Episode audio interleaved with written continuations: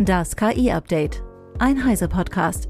Mit redaktioneller Unterstützung von The Decoder.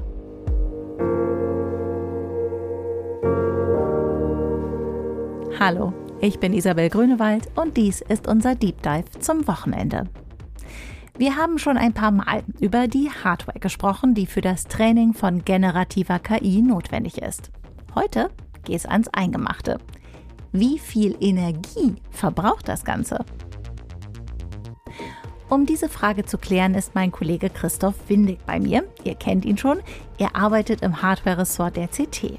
Er hat uns bereits vor einigen Wochen an dieser Stelle erklärt, dass die aktuell rasanten Fortschritte im Bereich der künstlichen Intelligenz ja nur möglich sind, weil die Hardware in ihrer Entwicklung einen Punkt erreicht hat, an dem sie überhaupt die Rechenleistung für das Training von generativer KI bereitstellen kann. Doch das Ganze hat seinen Preis. Nicht nur für die Prozessoren selbst, sondern auch für den Strom, um die Rechenzentren zu betreiben. Und weil Strom in Zeiten von Energiekrise und Klimawandel ein hohes Gut ist, sprechen wir heute darüber. Hallo Christoph. Hallo. Unsere Handys, fangen wir mal mit denen an. Die arbeiten ja schon seit einigen Jahren mit KI auf einem ganz anderen Level als das, was wir jetzt kennen, aber in der Bildbearbeitung zum Beispiel ähm, trotzdem ist ja der Akku jetzt dafür nicht unverhältnismäßig größer geworden in meinem Handy. Warum verbraucht generative KI jetzt so viel mehr Energie als die bislang gängige künstliche Intelligenz? Ja, das ist auch schon wieder sehr vereinfacht, wie du das darstellst. das Grundproblem ist, KI ist einfach so vielfältig und ich würde die Grenze gar nicht so scharf zwischen generativer KI und anderer KI ziehen, sondern es gibt halt einfach wahnsinnig viele verschiedene KI-Algorithmen. Mhm. Und fangen wir mal an, warum das beim Handy so, so ähm, effizient und sparsam sein kann. Ähm, da weiß man, also sagen wir, das Paradebeispiel eigentlich für die Handy-KI ist ja eigentlich die, die Bildaufhübschung. Mhm. Das heißt, du nimmst ein Foto auf, ganz normal mit deinem Kamerachip, der da drin ist. Das Bild wird dann als digitale Daten ähm, vorverarbeitet. Das sowieso zum Beispiel. Es wird äh, in ein bestimmtes Format gebracht, damit es der Bildprozessor, äh, Entschuldigung, der Hauptprozessor eben überhaupt verarbeiten kann.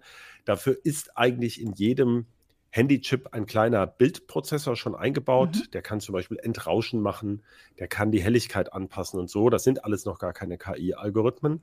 Das gibt sowieso schon alles. Und dann durchläuft er eben einen speziellen KI-Beschleuniger, der da eingebaut ist, wobei Beschleuniger eben schon so ein bisschen ein schräger Ausdruck ist. Das ist eigentlich ein KI-Effizientifizierer. das heißt, das ist ein spezielles Rechenwerk, denn hier kannst du einen ganz tollen Trick nutzen.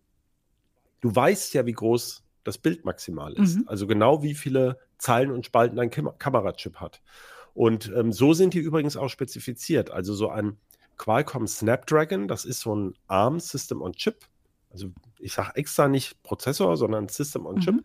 mit ARM Rechenkernen als Hauptprozessoren und aller möglichen anderer Controller drin. Zum Beispiel eben auch ein KI-Beschleuniger. Und da steht dann dabei, der kann zum Beispiel so und so viel Megapixel mit so und so einer Bildrate verarbeiten. Der ist genau dafür ausgelegt und super optimiert und es gibt ein, und deswegen arbeitet der eben auch sehr effizient. Das heißt, diese ähm, KI-Algorithmen, die der, der meistens der Smartphone-Hersteller, zum Beispiel in, in, Kooperation mit irgendeinem Zulieferer, da gibt es ja diese mhm. Kooperation mhm. zum Beispiel mit Leica für besonders schöne Bilder das ist ja wie ein Filter, was man darüber legt. Ja. Das heißt, man hat da einen bestimmten Bildlook und so. Und da weiß man einfach, ich habe so und so viele Rechenoperationen pro Pixel und ich habe so und so viele Pixel und das läuft äh, super effizient. Und das ist auch das klassische Beispiel für das sogenannte KI-Inferencing. Mhm. Mit Inferencing meint man die Anwendung eines KI-Modells auf Daten und eben nicht die Training des, des Modells. Mhm. Denn äh, du kannst ja den Bildlook nur in ganz bestimmten Grenzen beeinflussen. Die meisten Leute machen das natürlich genau gar nie mit ihrem Handy. Die drücken einfach auf diesen Aus Auslöser und je nach Bildsituation, Nacht, äh, ähm, Kerzenlicht, heller Tag und Sonnenschein wählt das, ähm, das Handy automatisch den richtigen KI-Filter, sag ich mhm. jetzt mal so salopp, und legt den da drüber. Das ist also so eine, so eine typische KI-Anwendung, die eben dann relativ wenig Energie kostet im Vergleich zur sonstigen Bearbeitung des Bildes. Das Bild würde ja auch sonst, also auch bevor es schon die KI-Beschleuniger gibt, haben Handys oder Smartphones oder auch äh, Digitalkameras natürlich diese Bilder irgendwie verschönert. Hm. Ich habe es vorhin schon angedeutet, Entrauschen, äh, Helligkeitskorrektur. Übrigens ist auch das Scharfstellen bei Digicams und ähm, Smartphones im Grunde so ein bisschen so ein kleiner KI-Algorithmus. Ah. Das ist also, du, du hast ja keine, wie willst du Schärfe messen? Das ist ja kein absolut ganz klarer Wert, mhm. ähm, wie scharf jetzt etwas ist. Das heißt, da werden also Graustufen ausgewertet und auch das ist schon ein ganz kleiner KI-Algorithmus, der da drin ist, eben schon im Grunde schon seit Jahrzehnten. Und ähm, ja, und der, äh, was wir auch im Handy jeden Tag nutzen, ist der, der Google-Suchalgorithmus.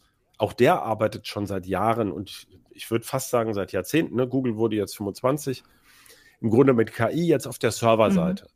Und ähm, also da sieht man lauter Beispiele für KI, die wir schon seit Jahren einfach nutzen und wo wir uns gar nicht überlegen, macht die jetzt, braucht die jetzt besonders viel Strom oder nicht. Die kann man eben sehr effizient machen. Mhm. Und diese generative KI, über die wir jetzt ganz viel reden und die eben auch so eine disruptive Wirkung hat, wie die Wirtschaftsexperten sagen würden, die eben tatsächlich Sprache generiert oder auch Bilder generiert, die ist im Moment eben, die arbeitet grundsätzlich anders, braucht also viel stärkere Rechenwerke, arbeite mit sehr viel mehr Daten.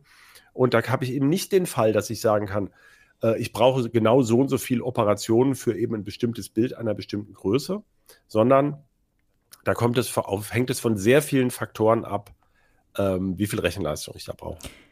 Mal so zur Einordnung für den Laien oder für mich als die Laien. Ähm, von welchen Strommengen sprechen wir denn da, wenn du sagst, sehr viel mehr Energie wird gebraucht? Also ist das irgendwie, braucht so ein, so ein Server die Energie von einem Haus, von einer Stadt, von einem das, Land? Ja, also nicht von einem Land. Das kann man schon mal sagen. Immerhin. Wir müssen ja erstmal die Begriffe Training und Inferencing nochmal mhm. uns überlegen. Das eine ist, ich trainiere diesen Algorithmus, damit dieses Sprachmodell überhaupt funktionieren kann. Das haben wir ja, wir kennen vielleicht viele der Zuhörerinnen und Zuhörer den Begriff GPT-3 oder GPT-4. Mhm. Gibt es ja noch viele, viele andere, Lama 2 oder so von Facebook.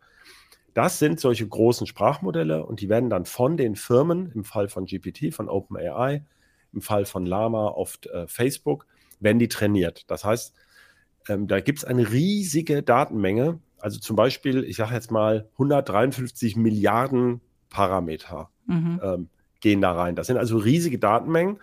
Und dann rechnet ein Server-Cluster, also das schafft ein einzelner Server gar nicht mehr, sondern das sind zum Beispiel 70, 80, mehrere hundert Server mit mehreren tausend Grafikkarten im Extremfall. Also ich sage jetzt mal Grafikkarten, gemeint sind KI-Beschleuniger. So, wie, wie groß ist das denn?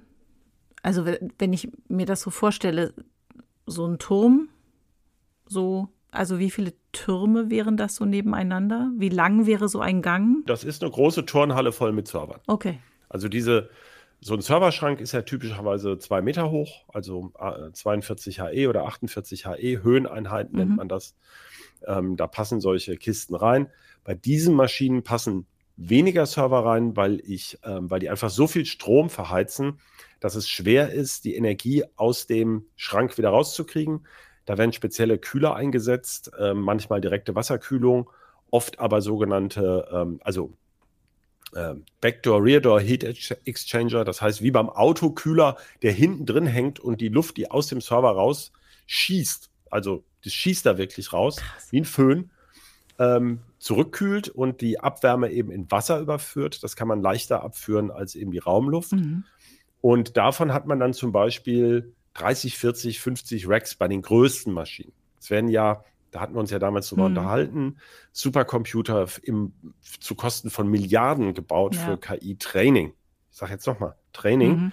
damit man diese Modelle möglichst schnell trainieren kann. Denn man hat ja dann, das ist ja auch so eine Diskussion, die ihr schon ganz oft hattet in eurem Podcast.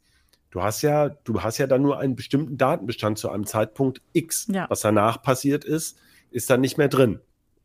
Und ähm, deswegen möchtest du die Modelle eigentlich häufiger trainieren und je mehr Parameter du da drin hast, dann steigert, steigt, das verbessert die Genauigkeit des Modells. Also du kriegst dann bessere Antworten, aber die Rechenzeit zum Trainieren, die dauert halt entsprechend mehr. Mhm. Und da versucht man immer Kompromisse zu finden.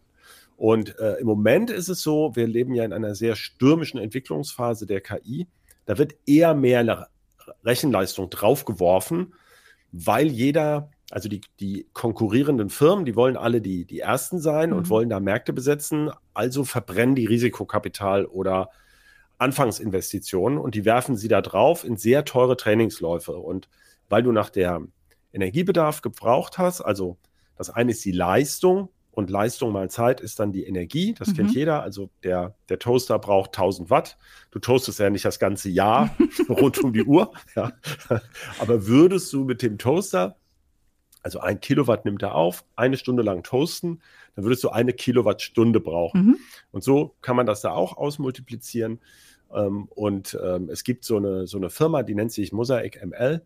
Die äh, bieten sowas auch an als Dienstleistung. Und die sagen halt, naja, da werden schon mal zum Beispiel sowas wie ähm, äh, für äh, GPT-3 mit 70 Milliarden Parametern ähm, werden zum Beispiel eine Million GPU-Stunden nötig. Das heißt, 1000 dieser Rechenbeschleuniger rechnen zusammen 1000 Stunden lang. Und dann gehen da auch ähm, 433.000 Kilowattstunden bei drauf. Also das ist dann schon so, da kannst du ähm, 30 Einfamilienhäuser, die jeweils so 15 Kilowattstunden äh, im Jahr an Heizleistung brauchen, die könntest du damit schon ein Jahr heizen oder eins eben 30 Jahre lang. Wow. Ja, das ist schon eine Menge Holz. Ja. Du könntest damit ein Flugzeug betanken, was von hier bis Dubai fliegt. Also das ganze Flugzeug sowas wie 80 Tonnen Kerosin in der Größenordnung. Aber das machst du ja nur einmal für hm. dieses Modell. Ja? ja, okay. Wenn du jetzt sagst zum Beispiel, so, mit so einem Modell wollen die ja auch richtig Millionen verdienen. Wenn die das dann vermieten und vermarkten, müssen das ab und zu neu trainieren. Aber wenn du jetzt mal denkst, VW entwickelt ein neues Auto, dann fahren die damit auch ein paar Millionen Testkilometer und mhm. verbrennen entsprechend viel Energie.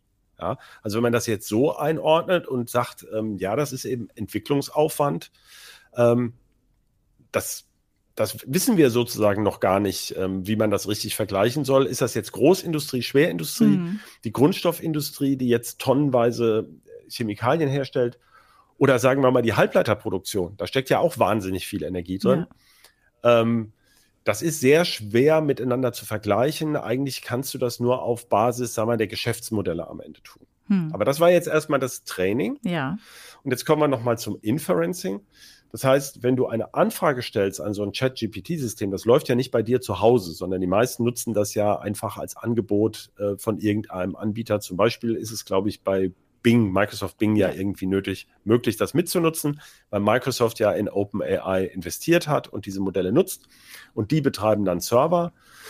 Ja, und die lassen nicht so richtig die Katze aus dem Sack was das wirklich kostet. Mhm. Und das mhm. hängt eben tatsächlich wieder davon ab, wie groß das Modell ist und wie groß die Anfrage ist, also wie viele Daten da reinfließen, die sogenannten Tokens. Also man zerlegt, die, das System zerlegt die Wörter, die es, ich sage jetzt mal, liest, was mhm. es ja nicht tut. Ja. Das ist ja strohdoof. Es zerlegt das einfach nur in Schnipsel und berechnet dadurch neue, daraus neue Schnipsel. Das ist ja das Geniale an KI. Ähm, und ähm, das hängt eben von sehr vielen Faktoren ab. Und ähm, da kann man nicht so recht sagen, und das macht es so wahnsinnig schwer, wie, wie viele, wie viel Wattstunden sozusagen pro Token geht denn da rein? Also es gibt da Schätzungen, mhm. aber ähm, die sagen einem im Grunde nichts, weil wenn es von der Länge der Anfragen, von der Art des Modells und so abhängt, ist es sehr schwer, das einzuschätzen. Äh, ja, das sind auch Server, und ähm, die brauchen auch Strom, das ist klar. Es braucht mehr Strom als zum Beispiel eine klassische Datenbankabfrage. Ja. Aber ich komme gerne immer wieder zurück auf diese vollkommen verquaste Diskussion, um was kostet eine Google-Suchabfrage von vor mittlerweile zwölf Jahren. Oh ja. Das war 2011 ich mal ein Riesenthema, wie eine Glühbirne und was weiß ich, was da alles diskutiert wurde. Das ist alles kompletter Quatsch, weil die, die eine Google-Abfrage ist, ähm, ne, wer fragt schon noch Text ab? Dann ist da Werbung dabei. Hm. Die Werbung kommt von irgendwelchen Servern, wo Videos laufen. Oder du fragst Google Maps, da sind dann viel mehr Datenbanken im Spiel oder sogar ein Routing-Algorithmus, der im Hintergrund läuft. Also was heißt schon eine Google-Abfrage? Mhm.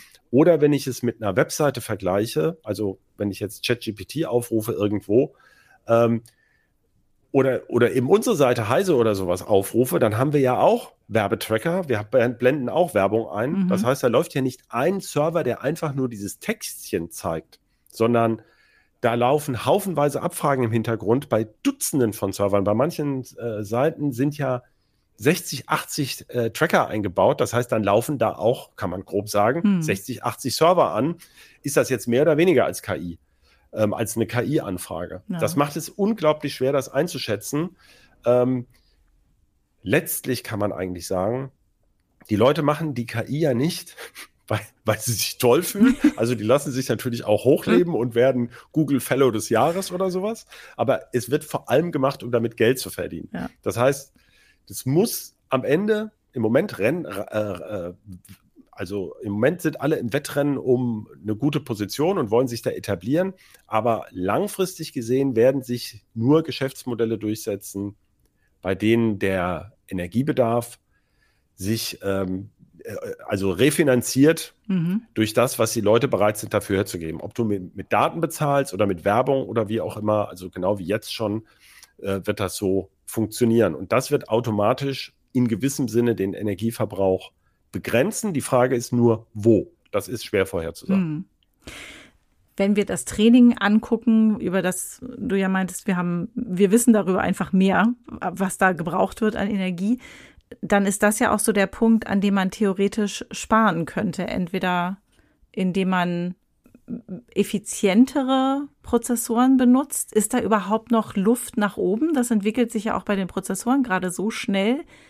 Können die noch effizienter werden? Kann da noch was Energiesparendes oh ja. kommen? Also ganz klar ja. Mhm. Die Frage ist nur wie und da streiten sich alle. Also wenn du den Chef von Nvidia fragst, mhm. ich, ich, kann es nicht oft genug betonen, Börsenwert von Nvidia derzeit irgendwas in der Größenordnung von 1,2 Billionen äh, Euro, weil die zum richtigen Zeitpunkt am richtigen Ort waren mit ihren Karten. Und äh, Jensen Wang, also der platzt vor Selbstbewusstsein mhm. und er hat es auch richtig gut gemacht. Also es ist ja ein super Erfolg. Der will sich einerseits natürlich jetzt nicht von Bedenkenträgern äh, wie uns, die sich hier über den Energieverbrauch aufregen, in die Suppe spucken lassen. Auf der anderen Seite kennt er das natürlich wie kein anderer. Also seine Firma hat das äh, wirklich federführend ähm, also sehr viele dieser Algorithmen laufen da drauf.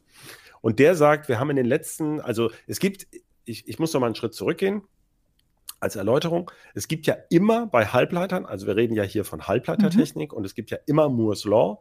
Das heißt, man geht davon aus, dass so ungefähr alle zwei Jahre sich die Rechenleistung pro Chip verdoppeln lässt bei ungefähr gleichen Randbedingungen. Mhm. Das heißt, würde ich jetzt auf den Energiebedarf gucken, kann man sagen, also in zwei Jahren würde das, das Training eben zum Beispiel doppelt so schnell gehen, dann bräuchte ich nur halb so viele GPU-Stunden, die dann währenddessen unter Vollleistung Strom verheizen. Also Faktor zwei alle zwei Jahre mhm. ne? oder eine Halbierung alle zwei Jahre. Okay. Aber Jensen Wang von Nvidia sagt, das geht viel, viel schneller. Über die letzten zehn Jahre haben die KI-Algorithmen in der Geschwindigkeit um den Faktor über eine Million zugelegt. Ja? Das heißt eine, auch eine Effizienzverbesserung über eine Million. Mhm. Und jetzt kommen wir wieder zu dem, was du vorhin schon mal gesagt hast, äh, dieser sogenannte Rebound-Effekt. Das hat natürlich die KI überhaupt erst möglich gemacht. Ja. Das heißt, diese Rechenleistung wurde jetzt nicht zum Stromsparen verwendet, sondern man konnte jetzt überhaupt diese Riesenmodelle, die diese erstaunliche Präzision bieten, trainieren und hat es erstmal darauf geworfen. Ähm, Jensen Wang sagt, das mit der Million geht so weiter über die nächsten zehn Jahre. Hm. Es gibt aber kritischere Stimmen, die sagen, hm, das wird jetzt deutlich schwieriger. Es ist immer einfacher, am Anfang sozusagen einer Entwicklung große Fortschritte zu machen und nachher sind wir nur vielleicht bei kleineren Verbesserungen. Okay. Das heißt, man weiß es nicht. Also zwischen Faktor zwei alle zwei Jahre, was ist denn das dann alle mal zwei hoch fünf dann sozusagen, ne, in, ähm, in ähm, also 10 durch 2, 10 Jahre durch 2 sind also fünf Schritte. Mhm. Und ähm, ich hätte dann jedes Mal den Faktor 2.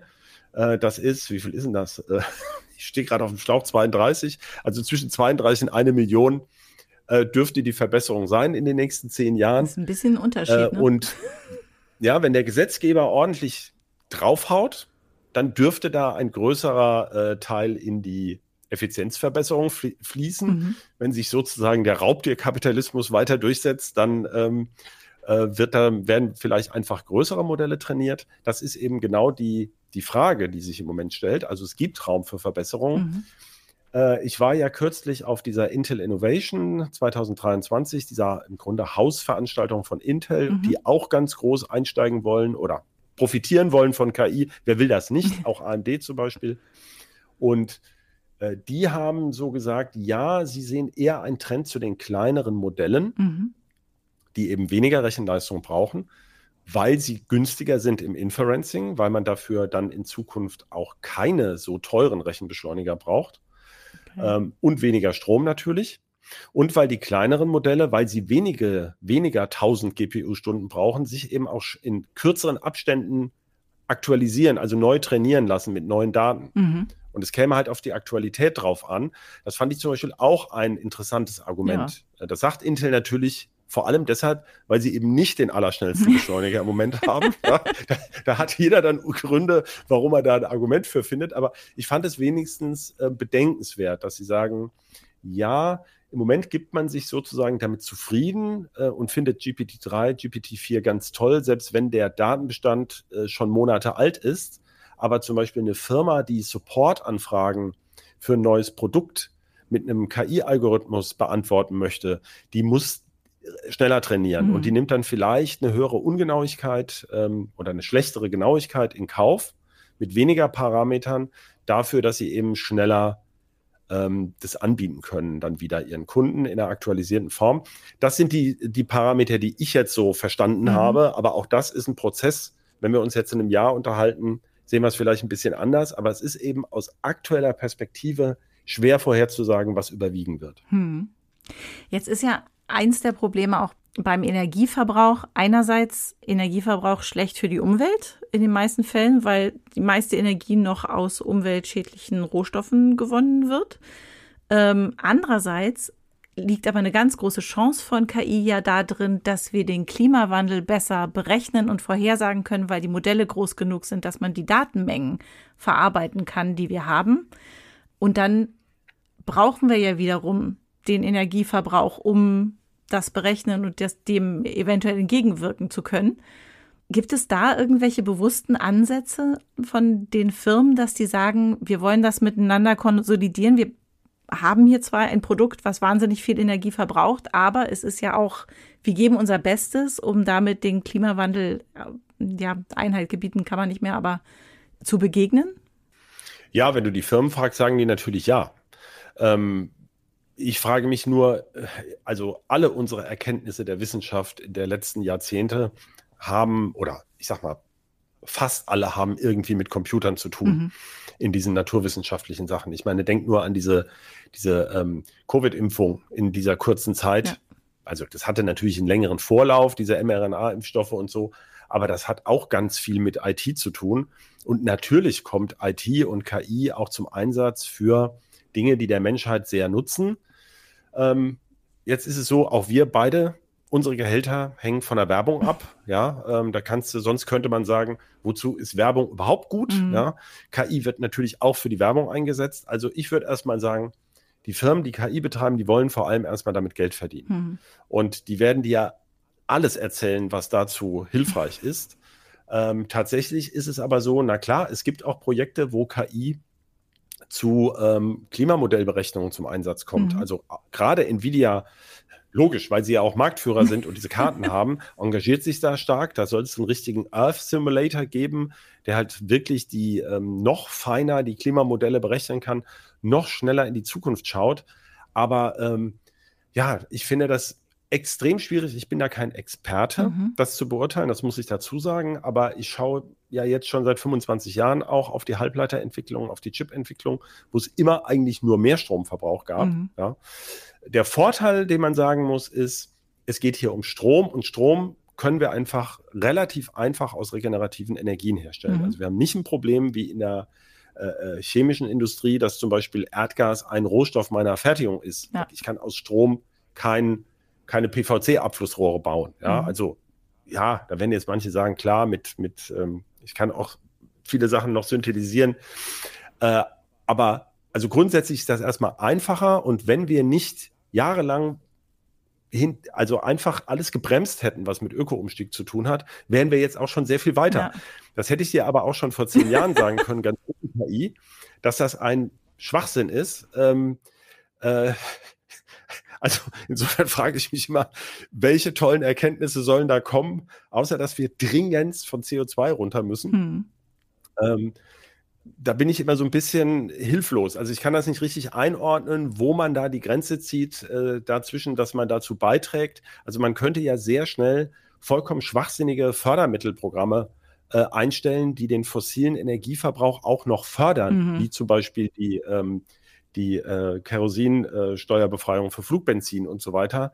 Ähm, da brauche ich keine KI zu. Also insofern bin ich da immer so ein bisschen, ich, ich tue mich da schwer damit, was genau diese Modelle eigentlich in einem relevanten Maßstab bewegen können. Hm. Wir haben die Erkenntnisse ja seit Jahrzehnten. Ja, das stimmt. Ähm, ganz ohne KI. Also ich finde, das hängt vom Standpunkt ab. Aber im einzelnen Fall natürlich ist es so, dass ähm, materialsparende Verfahren entwickelt werden können, neue Materialien entwickelt und sowas. Aber das ist eigentlich der ganz normale Fortschritt, mit dem wir jetzt eigentlich schon seit vielen, vielen Jahren leben. Also die industrielle Revolution oder auch 4.0, auch IT-Revolution. Da sehe ich jetzt erstmal, ja klar, da wird KI, ist, ist ein großer Schritt wieder. Ähm, wir werden sehen. Hm. Das kann man, glaube ich, im Moment noch nicht wirklich abschätzen.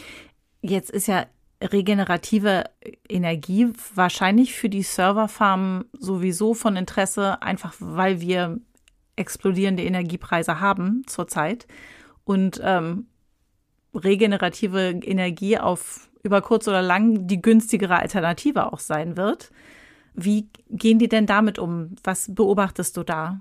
Ja, also zum einen gibt es leider immer noch sehr viel Greenwashing. Das heißt, es wird gesagt, bis 2030 sind wir klimaneutral und dann kommt irgendwie ja mit Zertifikaten. Da hatte ja Kollege Hartmut Gieselmann ein schönes Editorial geschrieben, dass dieses, was, was Apple da auch gerade wieder macht, ein bisschen peinlich, weil Apple sich eigentlich relativ viele Gedanken macht, wie man den, den Produktionsaufwand ausgleicht oder wie man bessere, also zum Beispiel das recycelte Aluminium und sowas, kreislaufmäßig mhm. arbeitet.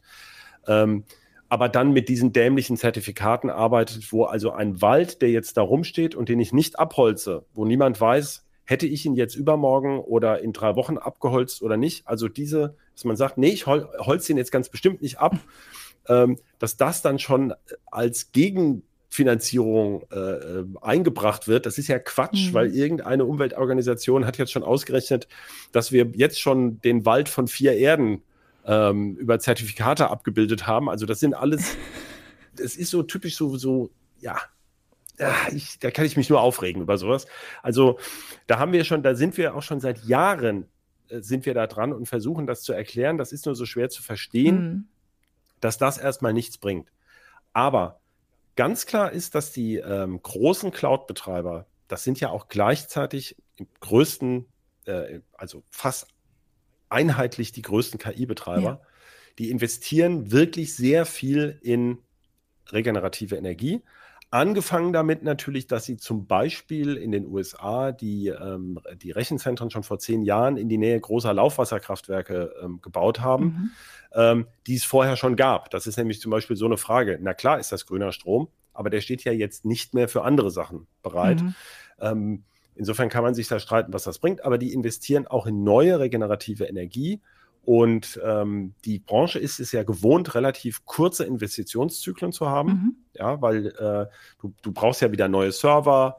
Also das ist ja anders, als wenn du jetzt ein Stahlwerk bist, wo du was hinbaust und sagst, das muss jetzt erstmal 35 Jahre lang sich amortisieren. Ja. Sind also hier die Zyklen kürzer und wenn eine innovative, also der, der, der Kern ist ja immer der Puffer, mhm. also du müsstest ja irgendwelche Batteriespeicher haben, du nutzt dir dein Windkraft plus Solar, nutzt der wenig, wenn du eben diese berühmte Dunkelflaute hast. Aber wenn du für dein ähm, System, also für deine Rechenzentren sagen kannst, ich brauche ja maximal so und so viel. Mhm. Und dann kann, lohnt sich wahrscheinlich irgendwann auch ein ähm, Batteriespeicher dafür in der passenden Größe anzupassen. Das ist eben viel einfacher, als wenn ich das für den freien Markt mache. Mhm. Oder mich eben bei Pumpspeichern einzukaufen, als Co-Investor aufzutreten. Das gibt es auch. Also die Branche strengt sich schon an, dahin zu kommen, wie du schon gesagt hast, weil die natürlich auch sehen, äh, wenn wir die erstmal haben und die sind zur Hälfte abgeschrieben, dann kriegen wir den Strom so billig ähm, wie sonst keiner. Mhm. Und äh, der Vorteil ist ja, selbst wenn, also viele Leute denken immer so in 100 Prozent. Du musst ja gar nicht den gesamten Ökostrom sofort haben. Es ist ja schon mal hilfreich, wenn der Anteil stetig wächst. Dann wächst nämlich dein Anteil auch der vorhersagbaren Kosten und daraus kommt ein ähm, Wettbewerbsvorteil, mhm. weil du eben sagen kannst, ja, ja, zu 30 Prozent äh, weiß ich schon, was mich in sieben Jahren diese Menge an Strom kosten wird, aus der ich dann eine Dienstleistung anbieten kann. Und da kann mir kein wechselnder, also kein plötzlicher Einmarsch der Russen in die Ukraine irgendwie in die Suppe spucken, mhm. weil das sind, also es kann natürlich ein Tsunami kommen und haut mir meine, äh, mein Windrad um oder so ja, oder ein Sturm. Kann immer aber passieren. auf jeden Fall äh, habe ich eine bessere Kalkulationsbasis. Mhm. Deswegen machen die das. Ja, also das ist im Gange, aber das, das dauert. Und ich persönlich würde mir wünschen, dass die, ähm, also dass die äh, Gesetzgebung, das muss aber natürlich dann international koordiniert sein, die noch viel mehr tritt, dass das auch noch schneller geht. Mhm. Das heißt, ähm, so Blick in die Glaskugel, du hast ja gesagt, vieles ist zurzeit noch schwer abzuschätzen, ähm, könnten die enormen Kosten, die das Training von KI verursacht, ähm, das irgendwie abwürgen über kurz oder lang, den, den rasanten Fortschritt, den wir zurzeit sehen?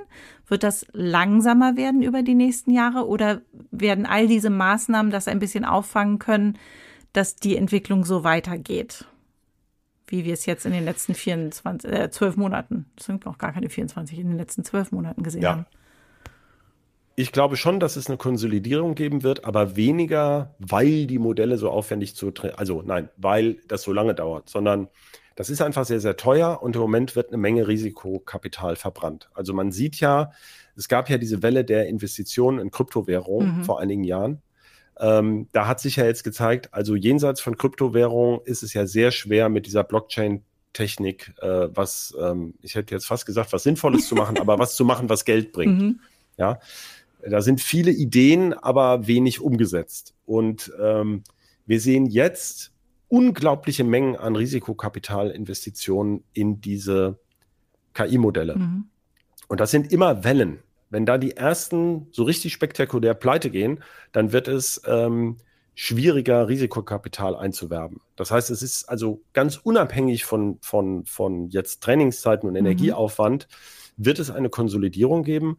Das sehen wir ja auch bei allem anderen. Also es gibt ja nicht unendlich viele verschiedene Suchmaschinen, um es mal vorsichtig anzudeuten, mhm. sondern nur wenige, die wirklich erfolgreich sind. Und äh, wir haben ja überall bei der IT, also äh, haben wir diese, bei den Massenmarktanwendungen haben wir diese Fokussierung auf wenige große Anbieter, mhm. ähm, die sich dann durchsetzen. Es wird natürlich haufenweise KIs für Spezialanwendungen geben, ganz klar, für die Molekularbiologie, für die Medizin und so. Aber auch da ist die große Frage, wie groß ist die kritische Masse, die ich brauche an Kunden, um so einen Service anbieten und weiterentwickeln zu können. Mhm. Also auch in der Medizin müsste ich ja, wenn ich jetzt zum Beispiel Tumordiagnose aus Bilddaten mache, muss ich ja neue Erkenntnisse da einpflegen. Ich kann ja, ja nicht sagen, ich verkaufe dir jetzt so wie früher ein Röntgengerät, ja. Ich meine, ich weiß nicht, wann du zuletzt mal bei einem, bei so einem niedergelassenen Orthopäden war, der so kurz vor der Rente steht, oh. der dann noch so ein Röntgengerät hat, wo man sagt, hui, äh, das ist ja wie im Deutschen Museum. Ähm, das, aber das ist ja natürlich genau das Ziel dieser Medizintechnikanbieter, ähm, eben schön, also an uns, aus unseren schönen Krankenkassenbeiträgen einen Grund zu haben, immer neue Updates zu verkaufen statt neuer Maschinen. Ja, das ist ja, das spielt da ja mit. Mhm. Und ähm, äh, da wird es dann auch nicht so wahnsinnig viele Mini-Anbieter geben, die das, weil ja auch zum Beispiel im medizinischen Bereich die ganzen Zertifizierungen, die dahinter stehen, ja. das ist ja wie bei den selbstfahrenden Autos, ja. Oder ja, die Autos sind ja überhaupt ein tolles Beispiel da, da hat man immer den Eindruck, da sind wahnsinnig viele Firmen im Rennen. Man muss sich immer klar machen, so viele Autohersteller gibt es ja gar nicht. Mhm. Ja? Es wird also nur eine begrenzte Anzahl an, ähm, an Firmen überhaupt erfolgreich sein können, die in diesem Bereich tätig sind. Und äh, gerade wenn am Anfang, das ist ja immer so, dann hat man diese Startup-Kultur oder eben neue Sachen, dann kann man das noch gar nicht so übersehen. Dann schälen sich welche raus und dann kommt das so in diesen normalen Zyklus. Mhm da sind so ein paar große und dann kommen wieder neue Startups, die neue Ideen haben.